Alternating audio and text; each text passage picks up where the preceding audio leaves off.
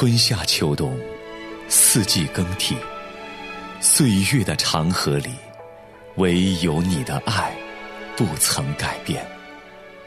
每一口呼吸都是出于你，耶稣基督，因为你的爱，我拥抱每一天。耶稣基督，我的依靠，十字架是我永远的荣耀。拥抱每一天，凌云主持。都是属于你。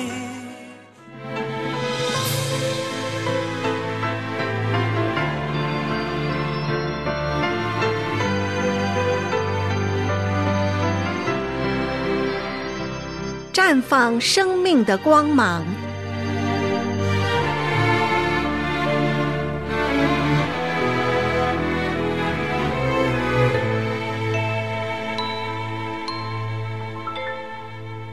您现在收听的是良友电台的《拥抱每一天》，我是凌云。亲爱的听众朋友，欢迎收听由理论带给我们的绽放生命的光芒。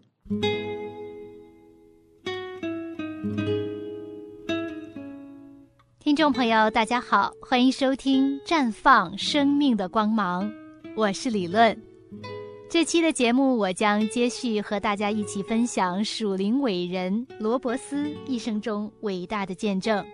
罗伯斯在很多的地方都带领了非常蒙福的复兴祷告聚会。在格里苏文的最后一次聚会是在格林尼斯的大教堂举行，火车载来了全国各方的会众。内中不少人穿戴着民族服饰，在宽敞的教堂内，不同的民族以不同的方言同时祷告，其情节实如《使徒行传》的五旬节。罗伯斯对当时的属灵现况并不满足，他不断地用马太福音第九章三十七至三十八节向神呼求：要收的庄稼多，做工的人少。所以你们当求庄稼的主打发工人出去收他的庄稼。罗伯斯有辨别诸灵的恩赐，他觉察到这么蒙福的大复兴运动面临着一个重大的危机，就是信徒们成为习惯性的参加聚会者。这些人不再对外传福音，自满自足，追求自我完美，以非常自私的心理将自我神圣化。其实是以自己为中心。罗伯斯在《一个默默无声的教会的耻辱》这本小册子中这样说道：“神的儿女首先要做的是心里相信，口里承认主的名。每一个重生的人必须做见证，承认主耶稣基督。教会默不作声是可耻的，是得罪神的。假若我们要复兴。”必须记得主在《使徒行传》一章八节所吩咐的：“你们要做我的见证。”到了一九零五年一月中旬，一旦人们知道罗伯斯会到临，成千上百在亚伯蒂亚蒙恩得救的人会涌往会场聆听罗伯斯讲道。在他们的心目中，罗伯斯的信息改变了他们的一生，带领他们归向基督。他们是罗伯斯工作的果效，他们见证罗伯斯是神使用的贵重的器皿。除此之外，威尔斯各地的人也纷纷参与追随罗伯斯的教宗。没有多久，火车载来了风闻罗伯斯的远方客人，包括来自南非、俄罗斯、印度、爱尔兰、挪威、荷兰和加拿大等地的。有一对美国弟兄们回国后，简单的见证说：“当神迹发生时，我们正在那里。”这么多人从全世界各地涌来，使到姗姗来迟的人未到教堂门口就要行人止步。其情况正如马太福音十一章七节所说的：“你们从前出到旷野是要看什么呢？要看风吹动的芦苇吗？”彭恩在威尔斯人的灵魂的复兴一书中曾做出这样的描述：在一个寒冷的晴朗的夜晚，我和一位友伴见到了那位摇撼整个威尔斯大地的、具有非常魅力的罗伯斯。在教堂门口，我们看到了汹涌澎湃的人海。当我们两人挤进人群前往推进时，遇到迎面而来的两股人流。原来急着要离开的人与急着要进去的人不能相让，有好几次我被推到人群的旁边。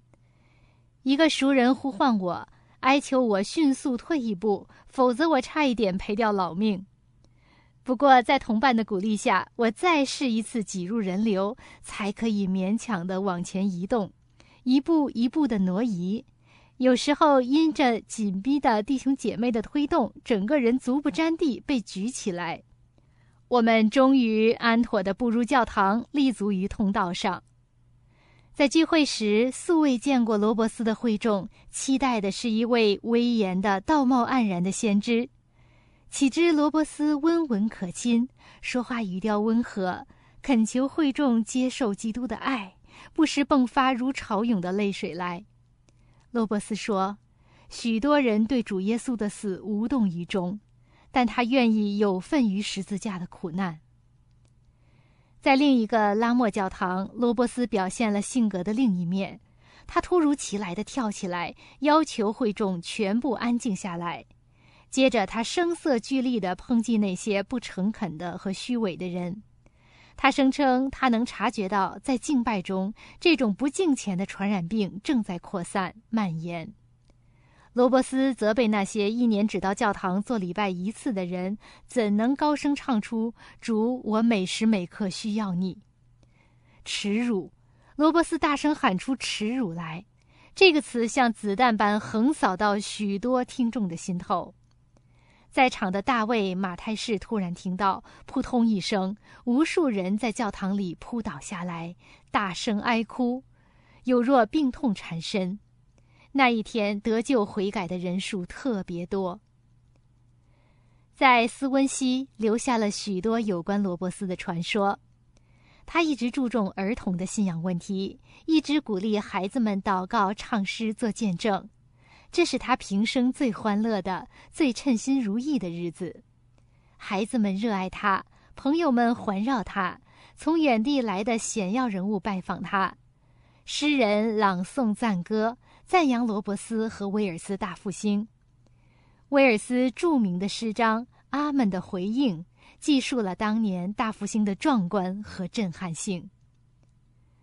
复兴到达高潮时，两千人聚集在伯特利教堂。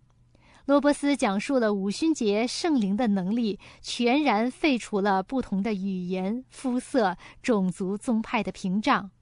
信徒时代五旬节的光景确实重现在众人的眼前。在长期的复兴运动中，开始听到了一点怨言：人们适应不了没有固定程序的聚会。罗伯斯长年累月的做工引起别人的好奇，问他说：“难道你不疲累吗？”罗伯斯答说：“我一点不觉得累。神造我如此健壮的身体，使我可以一时服侍数千人。我全身充满力气，在主领另一次聚会之前，我甚至不需要睡眠。”罗伯斯在复兴运动期间可说废寝忘食，不但吃的很少。也睡得很少，每天晚上一般只睡两三个小时。罗伯斯不懂得节制，不认识到节制也是圣灵所结的一个果子。他破坏了神定规的自然规律，非但身体开始疲累，精神更是不堪负荷。当他进入杜莱斯小城时，那城的熔炉日夜冒出浓烟，整个小城暗无天日。罗伯斯的下意识认为他迈入一个仇敌的领域，在那小城的两个教堂，他好像被冷冻起来，周身不舒服。罗伯斯前往邻近的喜好里克利时，他觉得参加聚会的人对他有敌意，他让丽丝和安妮·戴维斯两位姐妹带领聚会。而当罗伯斯走进宽大的黑门教堂时，他顿然觉得会众以冰冷的态度对待他。他破口而出：“谁能留在这里？”第二天，他甚至连那宽敞高大的博大尼教堂的门槛都没有迈进去。尽管当时教堂里有两千位会众正殷切地等待他。起初，罗伯斯多少有点自责，认为会众的敌视绝不偶然。接着，他表现的精神紧张，使到接待他的人开始为他忧虑。私底下，他向一位很亲近的朋友透露，有人用恶意批评来重伤整个威尔斯复兴运动。罗伯斯的揣测绝不虚构。其实，有一位牧师普莱士正准备一封措辞恶毒的信件。后来，该信寄往《西方邮报》，定罪整个复兴运动。不久之后，复兴运动的布道团下山，走进工业重镇莫齐尔。布道团在莫齐尔的传福音工作大有果效，许多人归向了基督。不幸的是，地方报纸纷纷登载有关罗伯斯的新闻。内容恶意重伤，说他不庄重、神经质，还说他用催眠术向意志不坚定的人施加精神压力。他们用的是外教人的口吻，不了解什么是圣灵的充满以及神的大能。最令人痛心疾首的就是许多教会领袖因着嫉妒的缘故，也失去了见证。他们与外邦人如出一辙，也加入了恶意污蔑的大军。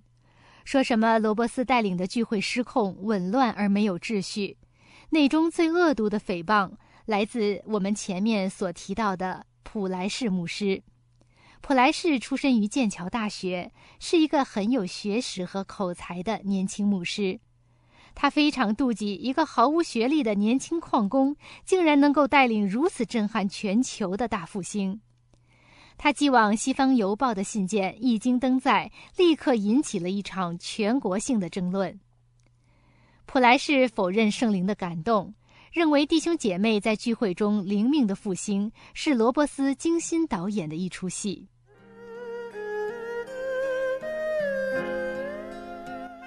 良友电台网站网址是：w w w. 一点良友。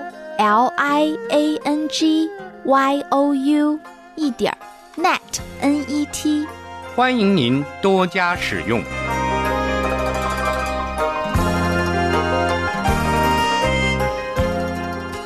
拥抱每一天的电子邮件地址：拥抱 y o n g b a o at 就是小老鼠良友 l i a n g。Y o u 一点 net n e t，欢迎您常常来信。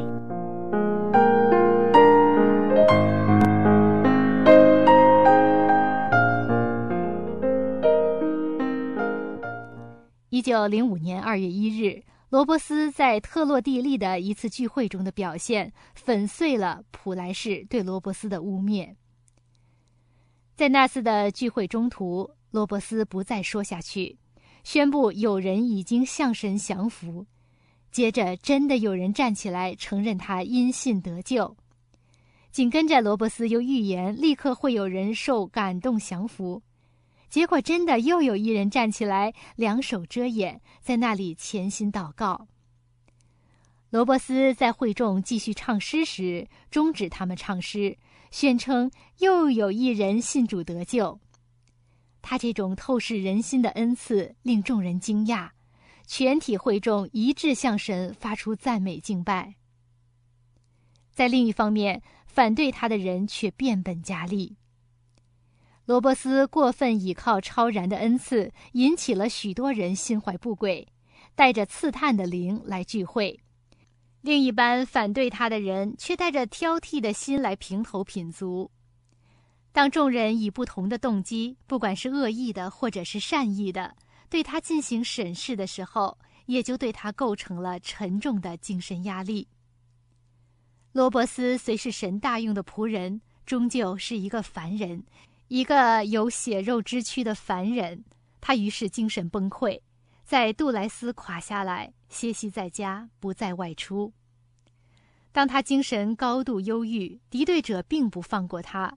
说他是一个充满疑虑和恐惧的人。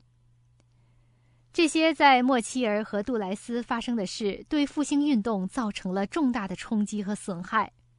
许多人为了维护威尔斯大复兴属灵领袖罗伯斯的形象，对他不幸的遭遇和他一生的悲剧述说不多。为了对历史负责任，必须对历史忠实，故此对罗伯斯的转变，我们也有转述的必要。由于罗伯斯精神崩溃，取消了约定的加蒂夫之行，但是他的支持者由于仍不知道他病的性质，甚至连他的秘书也困惑，不知底蕴。大批的群众看到一系列的聚会骤然取消，觉得这是一种侮辱和失信。不过，罗伯斯精神平复得很快，在南乌木尔的小村落，有人突然听到一个好消息。吉罗伯斯会到那里的丁南教堂主领聚会，不少在加蒂夫的人听到这个消息，都涌往南乌木尔听他讲道。由于在听到的人中，来视察的居多，来虚心领受的少，聚会气氛冰冷。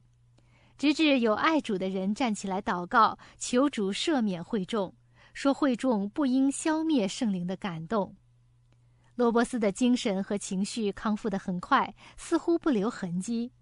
这从他在萨伦教堂的表现可以看出来。在丁南教堂的一场冷淡的气氛对罗伯斯毫无影响。在萨伦教堂的聚会再次看到圣灵的充满。罗伯斯述及他从聚会中看到，神根据他的应许，确实与他的子民同在。第二天，罗伯斯的精神再度显得疲倦不堪。早上九时，他走进教堂，指出圣灵已经逃离，因为会众犯了过于自信的罪。再过一天，他抨击信徒虚有其表，实际上不顺服和不圣洁。出乎意外的，他指出有阻拦来到聚会中。过了一下子，他又说阻拦已经离开。会后，有人感到唯一的阻拦是罗伯斯困扰的心思，又有人说他开始感到外界新闻媒介对他恶意的报道造成了他精神上沉重的负荷。一些深爱罗伯斯的人对这些撒旦的攻击和伎俩深为震怒，常为罗伯斯祷告，诚然，撒旦不遗余力的要扑灭灵性复兴运动。到了一九零五年二月二十一至二十三日。罗伯斯在一连三次聚会中的失态，暴露了他心理上的不平衡。有的人甚至说，撒旦欺骗了他，伤害了他。事情终于达到爆发点，布道团在一片混乱中向外界发表公开声明：罗伯斯将在家安静六天，说这个决定是圣灵所吩咐的。一个著名的法国精神病专家福萨克医生把罗伯斯反常的和古怪的行为归因于他四个月的不间断的过度操劳，及聚会通宵达旦、缺少睡眠，且长时间进行着兴奋状态的呼喊。福萨克医生在诊断罗伯斯之后这样写道：“说，我们一般人的器官无法承受高度压力的精神负荷和重复的狂暴震荡。”从这些因素产生了一种企图驾驭一切的领袖欲，结果是自我意识过度膨胀，削弱了自己的体力和思维能力。一个基督徒自我中心就是一种失败。我们必须以基督为中心。我们总是软弱和不完全。所有的荣耀不应该归给人，应该归给神。神配得一切的荣耀。当我们翻阅不同的属灵伟人的历史时，会发现他们的性格各异，不尽相同；他们的功用不同，他们在不同的地方、不同的时代、不同的岗位上被神使用。在威尔斯复兴运动发生头几个月，罗伯斯大受称赞，这也就成为他的试探。罗伯斯生来高大、纤长、强壮有力，并有健康的肤色。他的眼神柔和，笑容可掬。由于他天性谦虚，毫不娇柔造作，因此各地教会领袖们和新闻刊物万口同声称赞他是一位透明的人。从各方面看来，他是绝对如童真般纯洁。许多年轻貌美的姐妹很乐意和他一起服侍，但是他总是小心翼翼，与他们保持一定的距离，并且随身带着自己的妹妹。当那些姐妹，包括现诗的女歌唱家们，如同自己的妹妹。在比较成熟的长辈面前，他明显的失去自信，他更是厌恶那些官场习气很浓厚的委员会。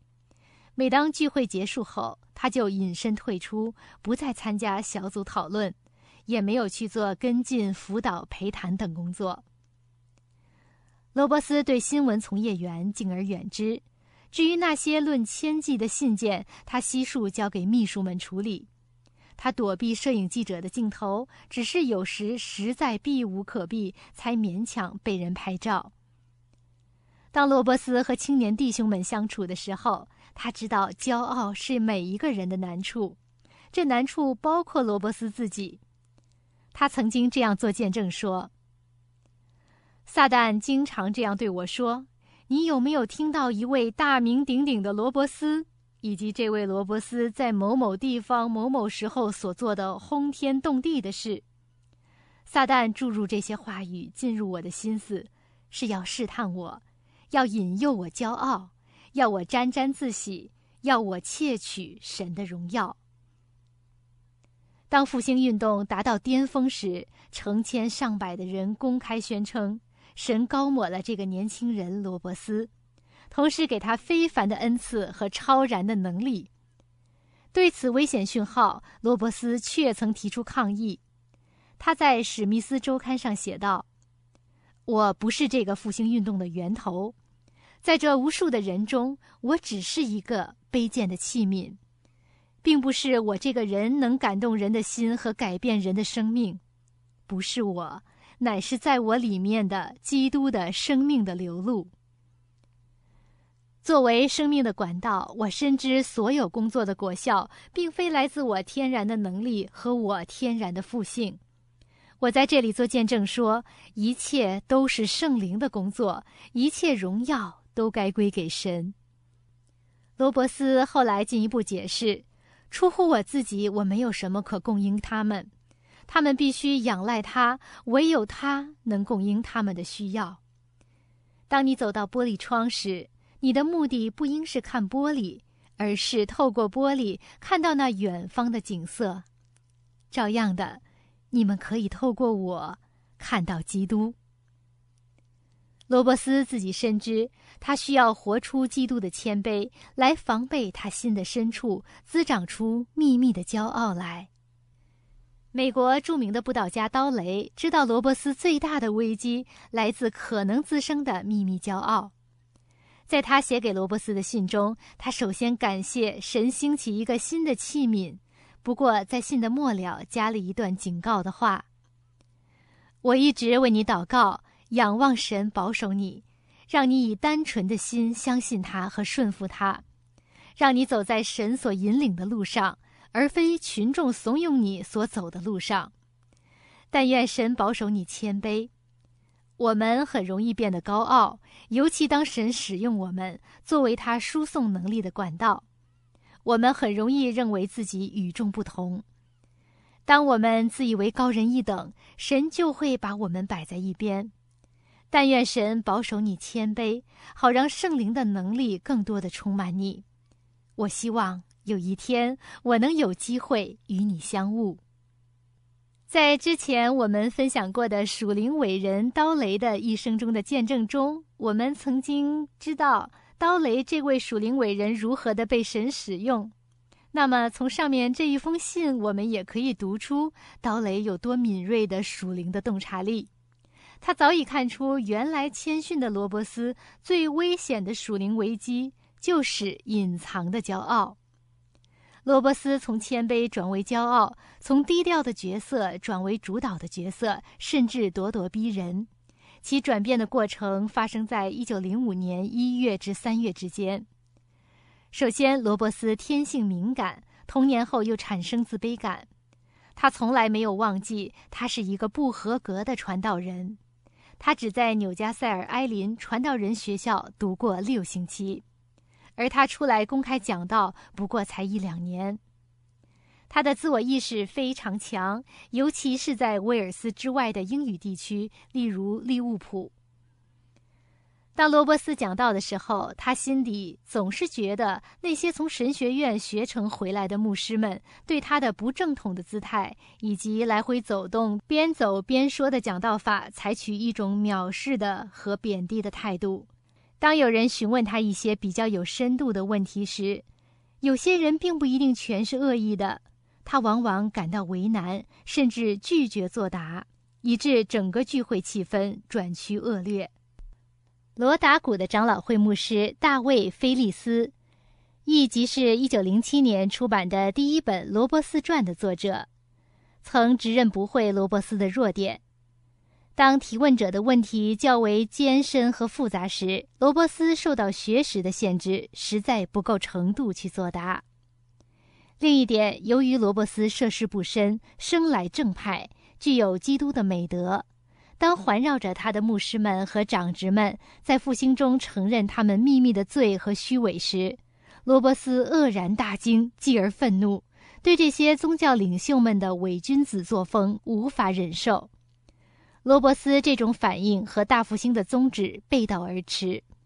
当人们真心认罪时，基督的血已经洁净他们，同时主也赦免了他们。使他们得着了赦罪的平安和喜乐。世界上既没有一个完全人，谁又有资格继续定罪那些回头的浪子呢？当神的仆人不够仁慈时，当神的仆人不能体恤、安慰、挽回受伤的信徒时，他的内心已经有了隐藏的骄傲。亲爱的听众朋友，听过了今天理论带给我们的绽放生命的光芒，我们的节目即将结束。感谢您收听今天的拥抱每一天，我是凌云，明天我们再相会。歌唱，